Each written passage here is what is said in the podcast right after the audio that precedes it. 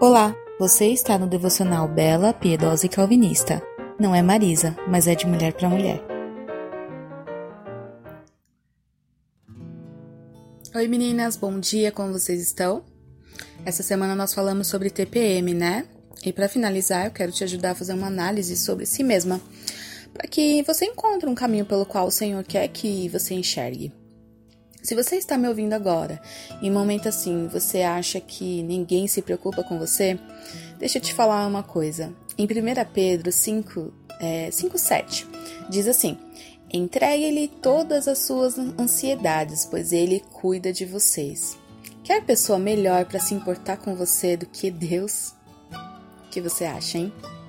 Agora, se você acha que foi abandonada por Deus, eu quero que você também leia aqui comigo em Josué 1:9. Essa é minha ordem. Seja forte e corajoso, não tenha medo, nem desanime, pois o Senhor seu Deus estará com você por onde andar. Imagina isso, hein, gente? Ele nunca nos desampara. Mas se você acha que não aguenta mais e quer sumir, eu quero ler com você em 1 Coríntios 10, 13, que diz: As tentações em sua vida não são diferentes daquelas que os outros enfrentam. Deus é fiel e ele não permitirá tentações maiores do que vocês podem suportar. Quando forem tentados, ele mostrará uma saída para que consigam resistir. Olha que lindo, gente. Então, eu queria te ajudar a pensar comigo nessa manhã, sabe?